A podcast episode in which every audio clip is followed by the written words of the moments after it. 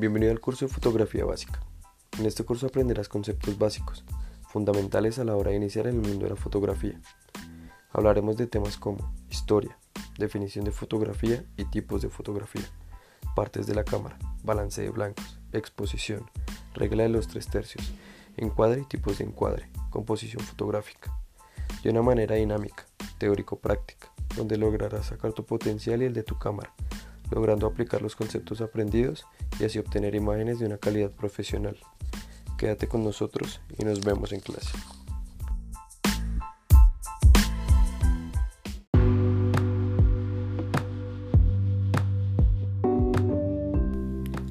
¿Qué es la fotografía? Se llama fotografía a la técnica y a una forma de arte, que consiste en capturar imágenes empleando para ello la luz, proyectándola y fijándola en forma de imágenes sobre un medio sensible, ya sea físico o digital.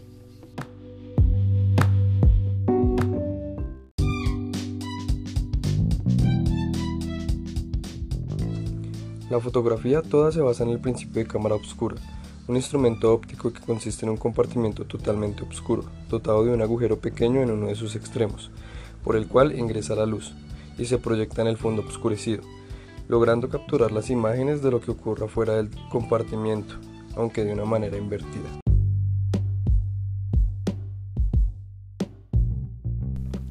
Las cámaras fotográficas. En el caso de las cámaras fotográficas, el principio es exactamente el mismo, excepto que están dotadas de lentes para afinar el foco de lo proyectado, espejos para reinvertir la imagen proyectada y por último una cinta fotosensible o un sensor digital semejante, que capta la imagen y la guarda para poder luego revelarla o visualizarla digitalmente.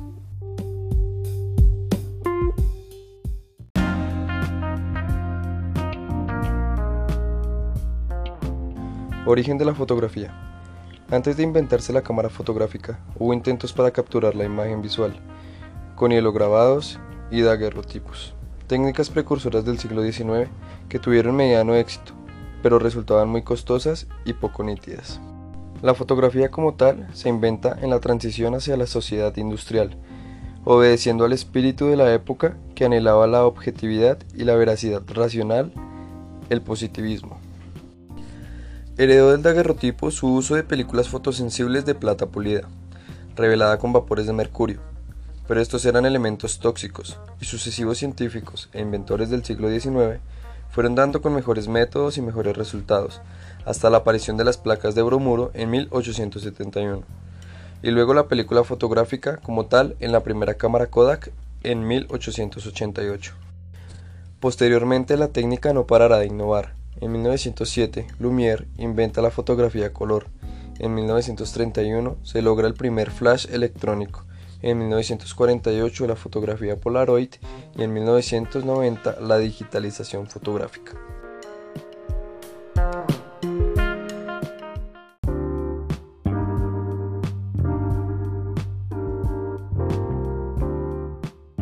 ¿Para qué sirve la fotografía? La fotografía cumple un rol documental o periodístico importante en nuestros días, ya que permite capturar imágenes reales y reproducirlas en medios físicos o digitales, pudiendo así observar eventos que ocurrieron en otras latitudes y en otros tiempos.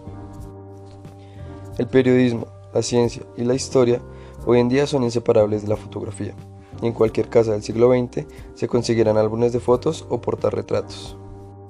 En el siglo XXI, en cambio, en lugar de acumular las fotografías, parece ser el digital, los discos rígidos de las computadoras o incluso las redes sociales.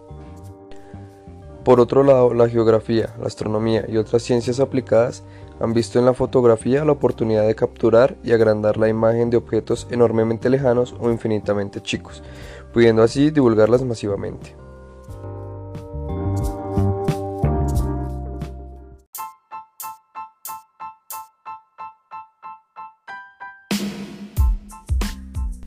Características de la fotografía. La fotografía consiste en convertir la luz de un momento determinado en una impresión física de lo visible a través de la cámara. En este sentido, es fija, carece de movimiento. Es ineditable excepto mediante recursos digitales y es duradera en el tiempo. Si bien con el pasar de los años sus materiales van perdiendo calidad y por lo tanto nitidez de la imagen.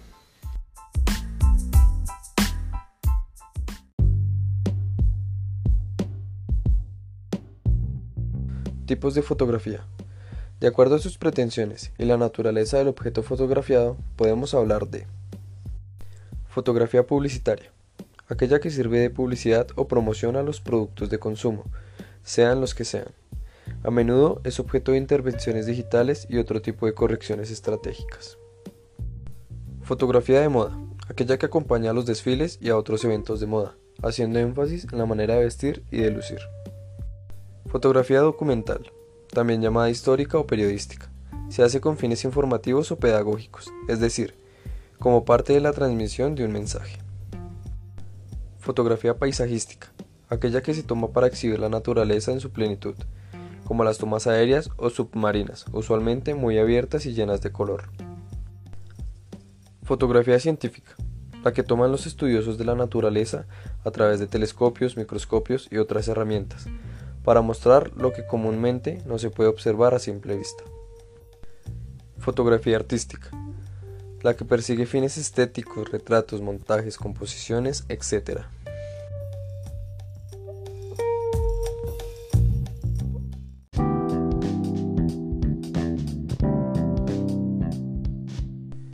Partes de la cámara. Elementos básicos, cámara de fotografía. Lo primero que debes saber es que toda cámara, ya sea compacta o reflex, está compuesta por tres elementos básicos, que son el visor, el diafragma, el obturador. Existen otros componentes como el sensor, el objetivo, la pantalla, el cuerpo, el disparador, el mecanismo de enfoque y los botones de control que también forman parte de los componentes de la cámara. Visor óptico. El visor óptico es independiente del objetivo de la cámara y su función es reproducir una imagen de la escena con el uso de varias lentes. Se encuentra situada delante de la cámara y con él se determina el encuadre, la composición, la perspectiva y el cambio visual de la escena a fotografiar. El visor óptico en las cámaras reflex está diseñado de forma en que la distancia entre el objetivo y la pantalla de enfoque y entre el objetivo y el sensor estén exactamente a la misma. Por lo tanto, todo lo que aparezca enfocado lo estará, y con ello cualquier objetivo y accesorio. La mayoría de las SLR llevan un sistema de reflexión plegado, constituido por un prisma de cristal de cinco caras principalmente plateadas. Una pequeña lupa situada en el ocular permite ver la pantalla grande y luminosa. Son los responsables de que puedas ver la imagen que está capturando el objetivo en el visor. Además, el visor reflex incluye una o más pantallas LCD que permiten mostrar toda la información como apertura de diafragmas, la sensibilidad ISO, la batería de la cámara, entre otras cosas.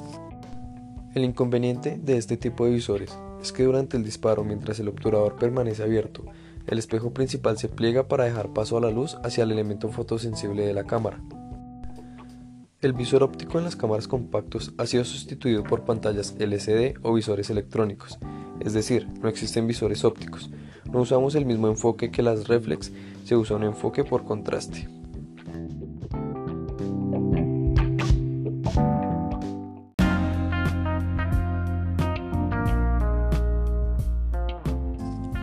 El diafragma.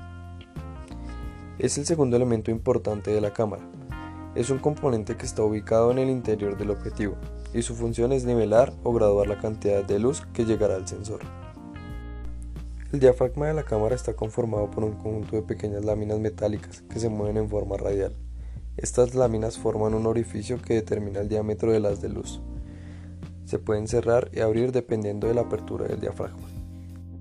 Esta apertura es medida mediante pasos F, con un valor numérico. Entre el valor numérico sea mayor, más cerrado será el diafragma, es decir, menos luz entrará al sensor entre más pequeño sea el número, más abierto estará el diafragma y más luz entrará al sensor.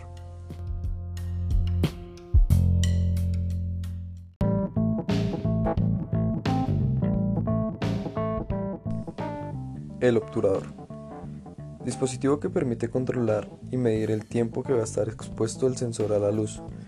Su función es calcular el tiempo de exposición y es uno de los elementos que si logras controlar podrás sacarle mucho provecho en tus fotos. En la actualidad, el obturador más utilizado es el plano focal y se encuentra situado en el interior de la cámara, delante del sensor. Se llama velocidad de obturación y hace referencia al tiempo que está expuesto el sensor a la acción de la luz, midiéndose en fracciones de segundos. En la actualidad, el sensor más utilizado es el plano focal y se encuentra situado en el interior de la cámara delante del sensor. Se llama velocidad de obturación y hace referencia al tiempo que está expuesto el sensor a la acción de la luz, midiéndose en fracciones de segundos. El obturador no solo controla el momento en que el sensor se expone a la luz, sino también el tiempo durante el que se expone, por lo tanto la cantidad de luz admitida.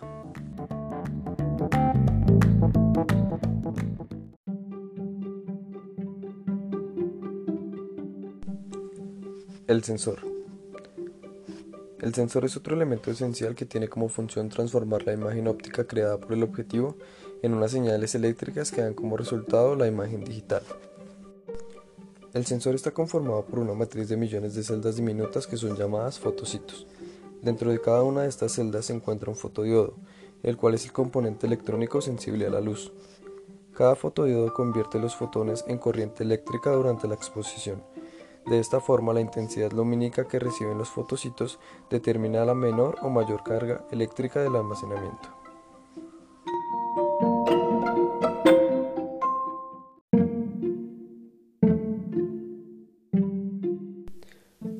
El objetivo. Conjunto de lentes convergentes y divergentes que forman parte de la óptica de una cámara fotográfica. Su función es recibir los rayos de luz y modificar su dirección hasta crear la imagen óptica es decir, estas lentes actúan como una sola dentro del objetivo y logran que los rayos de luz coincidan con el sensor.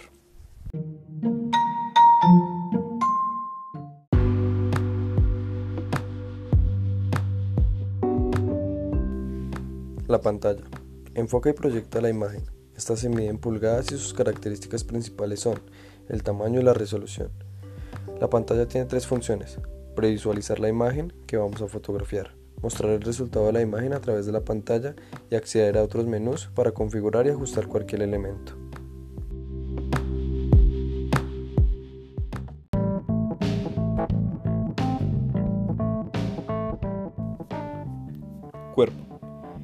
Es el estucho o la caja que bloquea el paso de la luz y posee cada uno de los elementos de la cámara que hemos mencionado hasta ahora.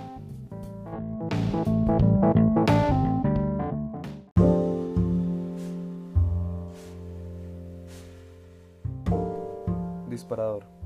Mecanismo que abre el obturador para dar paso a la luz y acciona el funcionamiento de la cámara. El disparador permite que entre la luz a través del objetivo.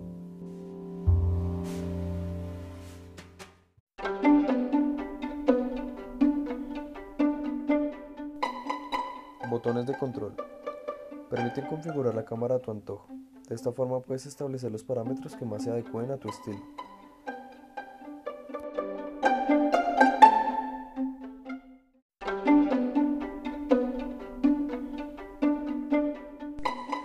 temperatura de color y balance de blancos. Existen diversos elementos en fotografía. Cada vez que tomamos una foto existe una temperatura determinada. Este componente es la temperatura de color y hace referencia a la variedad de tonos que puede tener una fotografía. El balance de blancos consiste en ajustar el color de la imagen correctamente, sin mostrar un color más dominante que otro. Existe un equilibrio en la foto, donde el color dominante ayuda a encontrar el efecto neutro en la imagen temperatura de color y balance de blancos. Ambos conceptos están relacionados y se complementan mutuamente. ¿Cómo funciona el balance de blancos? En pocas palabras, el balance de blancos compensa el color dominante y le añade una tonalidad más fría o más cálida, siempre y cuando este sea necesario. El fin es encontrar un equilibrio neutro para que sea más atractiva y corregir las imperfecciones en cuanto a la temperatura. Esto ocurre debido a que nuestros ojos tienen la capacidad de procesar correctamente diferentes temperaturas de color, lo contrario a la cámara. El sensor no dispone de la habilidad del ojo humano para percibir la temperatura de la imagen y por eso es necesario realizar este ajuste. La mayoría de las cámaras vienen configuradas con el sistema de balance de blancos. Este se puede modificar y colocar de forma manual. En la mayoría de los casos viene predeterminado y lo realiza de forma automática. Dentro del sistema de configuración del balance de blancos existen diferentes opciones de ajustes básicos, como por ejemplo Tuxteno. Esta es la opción que se adapta al balance de blancos cuando el espacio iluminado es por luz incandescente. Sol. Se ajusta cuando la exposición es en exterior o gran luminosidad. Sombra. Se acopla al exterior de condiciones de sombras o con poca iluminación. Fluorescente. Se ajusta a un espacio cerrado donde se utilice luz artificial. En la mayoría de casos es mejor utilizar el modo automático en la configuración del balance de blancos. Este modo se acomoda basándose en la ocasión siempre y cuando la luz no cambie. Sin embargo, existe el modo manual en el que existen dos opciones. Puedes indicar a la cámara como referencia un punto blanco en específico, de forma que la cámara comprenda dónde realizar el balance. Debes apuntar al objeto en blanco, ajustar la exposición, enfocar y activar el balance de blancos. Recuerda indicar a la cámara los grados Kelvin para que coincidan con la fuente de luz.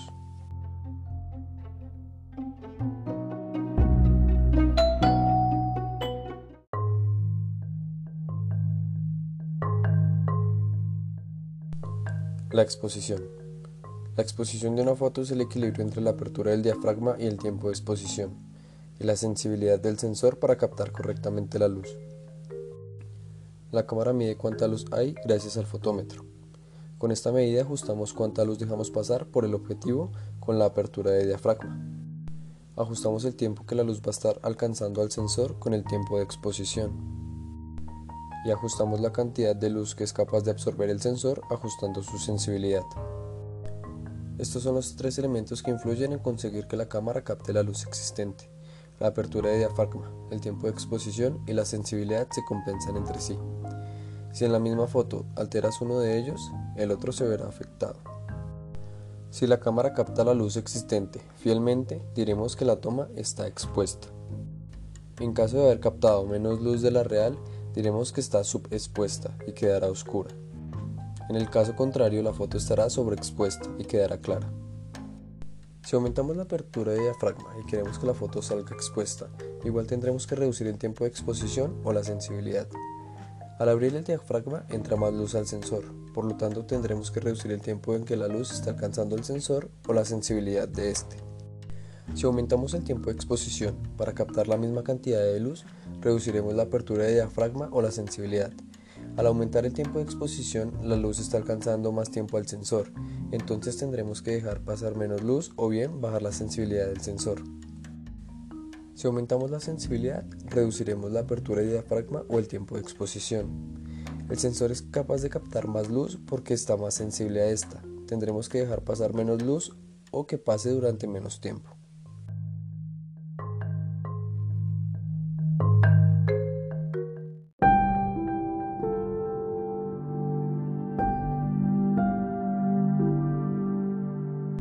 La regla de los tres tercios. Es una de las reglas de composición más famosas dentro del mundo de la fotografía. Es uno de los primeros recursos compositivos que uno descubre y probablemente sea de los primeros en aprenderse, tanto por su sencillez como por el efectivo de sus resultados. Es un medio simple de aproximación a la proporción áurea, ya que trata la distribución del espacio dentro de la imagen que genera una mayor atracción respecto al centro de interés. Con la regla de los tres tercios conseguirás dotar a tus fotografías de una sensación de profundidad y lograrás que se aprecie un mayor equilibrio, guiando al ojo del espectador directamente al punto de mayor interés. ¿En qué consiste exactamente la regla de los tres tercios? Mira una de tus fotografías y mentalmente divídela en tres tercios imaginarios, tanto horizontales como verticales. Siendo así, la imagen quedará dividida en nueve partes iguales, y los cuatro puntos de intersección de estas líneas son los que van a fijar los puntos adecuados para situar el centro o centros de interés. De esta forma estaremos rompiendo con la común costumbre de situar a nuestro sujeto o el elemento protagonista justo en el centro del encuadre. Cada uno de estos cuatro puntos de interés se denominan puntos fuertes. Cuando estemos haciendo una foto, si solo existe un único punto de interés, es preferible situarlo en uno de los cuatro puntos de intersección mencionados,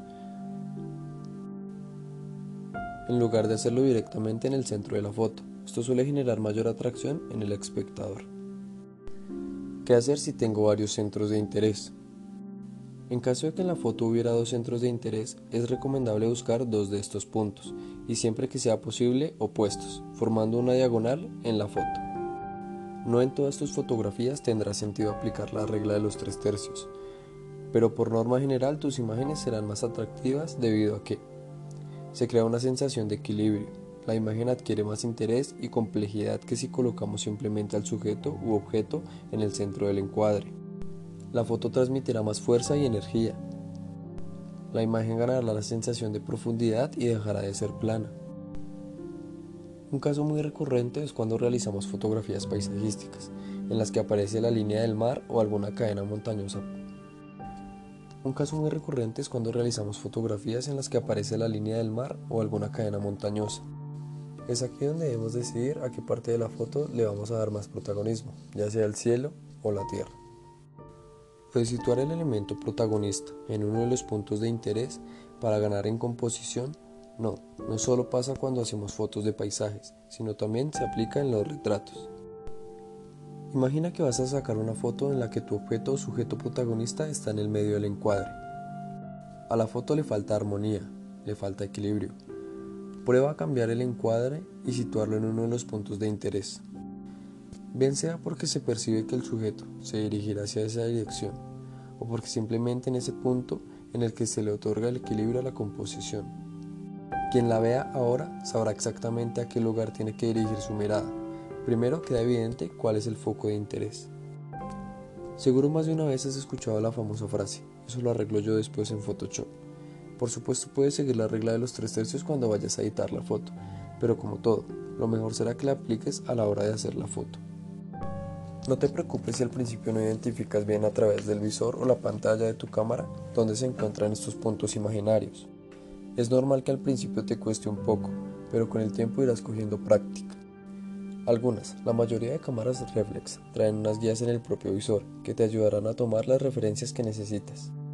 Otra opción como te adelantamos hace un momento, aunque no sea recomendable en ciertos casos, es realizar un reencuadre posterior con programas de retoque fotográfico, como Photoshop o Lightroom. Las reglas están para romperlas. Ahora que te hemos explicado qué es la regla de los tres tercios y cómo su aplicación puede ayudarte a mejorar la composición de tus imágenes, es momento de decirte que las reglas están para romperlas. Las reglas en fotografía son como una especie de ayuda para guiarnos hacia mejores resultados fotográficos. Eso claro está.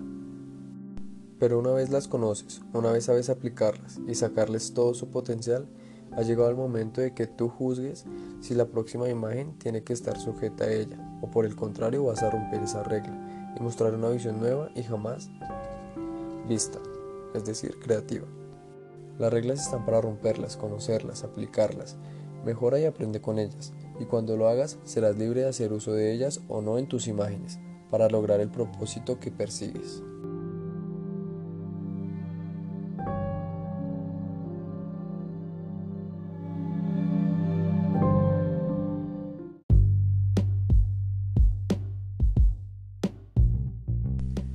El encuadre. El encuadre en fotografía hace alusión a la porción de la escena que se utilizará para la fotografía. El encuadre es la porción de la escena que decidimos va a entrar en una fotografía. Como artistas debemos seleccionar el área que vamos a capturar y de acuerdo al tipo de escena y al tipo de mensaje que deseamos transmitir. En el caso de la fotografía, debido al formato de las cámaras, encontramos los siguientes encuadres. Encuadre horizontal es el más común y el más empleado de todos, quizá por ser el que resulta de tomar la cámara y observando por el visor o por la pantalla. Este tipo de encuadre sugiere quietud, tranquilidad y suele utilizarse normalmente para paisajes y para retratos de grupo. También es bastante popular en retratos de publicidad, donde aplicando el concepto de espacio negativo se coloca el modelo en un extremo y en el extremo contrario se añade el producto o algún texto. El encuadre vertical no es tan popular como el anterior, pero no deja de ser una excelente alternativa. Sugiere fuerza, firmeza, y es por excelencia el más apropiado para retratos, básicamente por el hecho de que las personas son más altas que anchas. También se le emplea mucho en publicidad, revistas y moda en general. El encuadre inclinado. Hay quienes consideran este no es propiamente una forma de encuadre, ya que las fotografías se presentan de manera horizontal o vertical. Sin embargo, este encuadre se obtiene inclinando la cámara. Transmite dinamismo y fuerza. Se emplea bastante en casos de deportes extremos o en escenas donde hay sensación de movimiento y acción.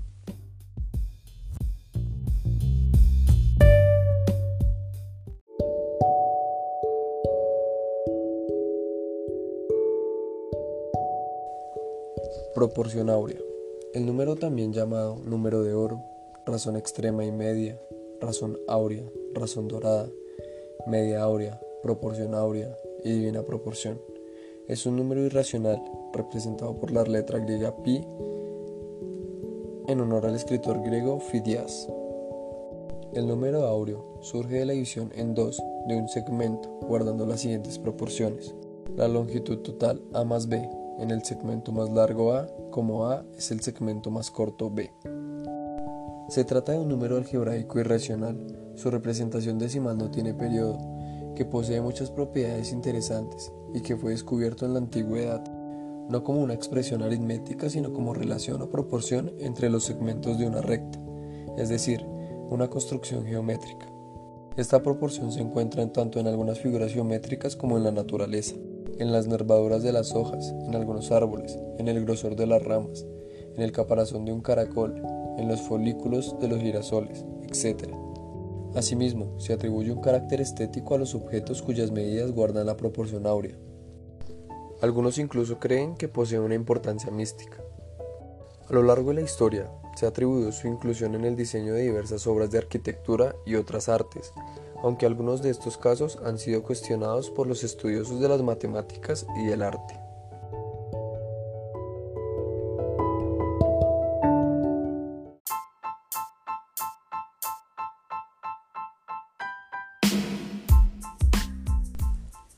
Composición.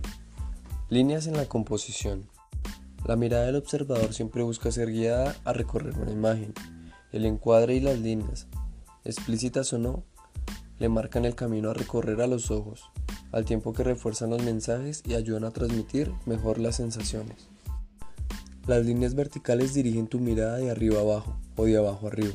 Se asocian en crecimiento, fuerza, rigidez y altura, ya que suelen escapar a nuestro ángulo de visión habitual. Las líneas horizontales marcan la dirección habitual de muchos de nuestros actos cotidianos. Leemos en horizontal, por lo menos en este idioma, y sueles mirar más habitualmente el horizontal que el vertical. Solemos asociar las líneas horizontales a tranquilidad, paz y quietud. Puedes usarlas como elemento formal en sí mismo. Por ejemplo, la imagen de unos escalones con muchas líneas horizontales repetidas, o para dividir u organizar tu imagen a partir de ellas.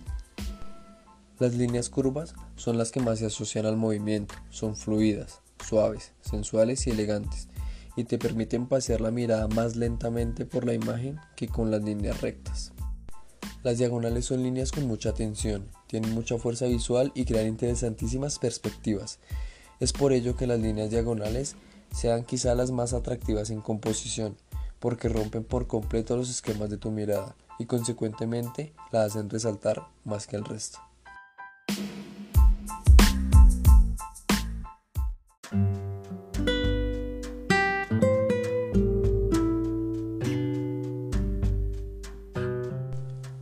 Tipos de ángulos. Cenital, picado, normal, contrapicado y nadir. Normal. Este ángulo es aquel en que la cámara se encuentra paralela al suelo. Nos da la sensación de estabilidad y se ha de hacer siempre a la altura de los ojos. Picado. Aquí la foto se toma a una altura superior a la de los elementos de la escena. Este punto de vista tiende a disminuir el peso visual de los sujetos o objetos fotografiados. Si lo utilizamos en paisajes podemos conseguir reducir la presencia del fondo. Contrapicado. En este caso ocurre todo lo contrario al picado. Nos encontramos a una altura inferior a la de los elementos de la escena.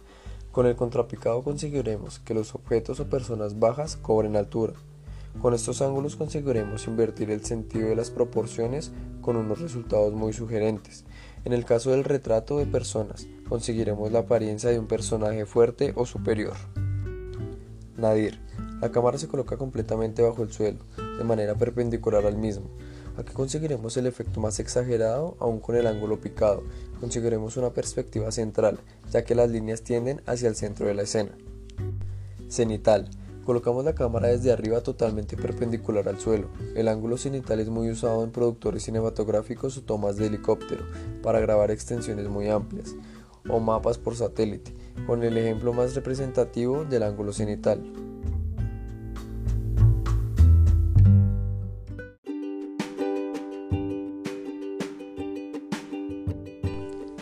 Tipos de planos. El gran plano general fotográfico.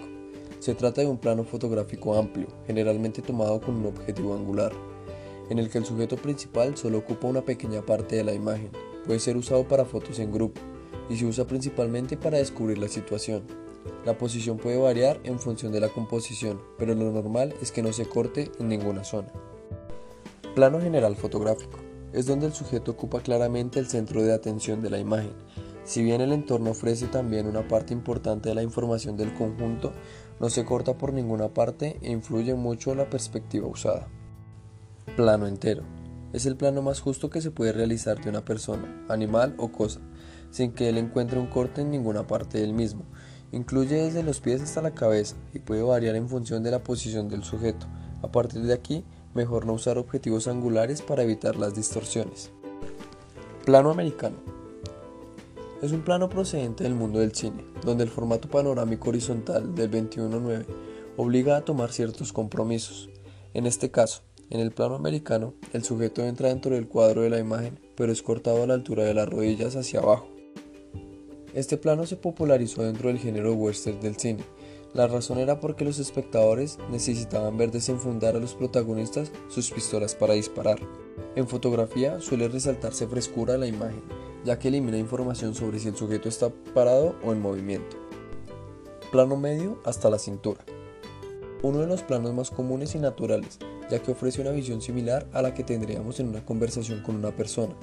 Combina la cercanía del rostro con la expresividad del cuerpo se encuadra la parte superior del individuo con un corte a la altura de la cintura. Plano medio corto. Un poco más cerrado que el plano medio y más abierto que el primer plano, este plano fotográfico inicia el grupo de los planos de distancia íntima, ya que sirve para mostrar confidencia e intimidad respecto al personaje. Se incluye el busto de la modelo, pero el protagonismo de la imagen es la expresión de la cara, muy importante aquí encontrar el ángulo más favorecedor. Primer plano. La definición del retrato en su concepto más clásico. Este plano fotográfico abarca los hombros, el cuello y la cara. Generalmente es para destacar la mirada o el gesto de la persona a fotografiar. La técnica fotográfica empieza a ser vital para cosas como evitar sombras o brillos, enfocar el punto de mayor interés, generalmente los ojos, usar técnicas de sub o sobreexposición, etc. Para estas fotografías es recomendable usar teleobjetivos moderados. Primerísimo primer plano. Desde la barbilla hasta la frente. Solo el rostro, nada más ocupa espacio en el encuadre, la expresión del retrato cinematográfico, en el estado más puro. Máxima importancia a todos los elementos de la composición, especialmente los ojos. Evidentemente es el plano de mayor intensidad y cercanía con el retratado. Plano detalle. Es un tipo de imagen normalmente poco valorada, pero que sirve para complementar otras a la hora de crear la historia conjunta. El plano detalle recorre un único elemento de la escena aislándolo de todos los demás. Es importante el enfoque y la profundidad de campo, pero no hay que confundirlo con la fotografía macro.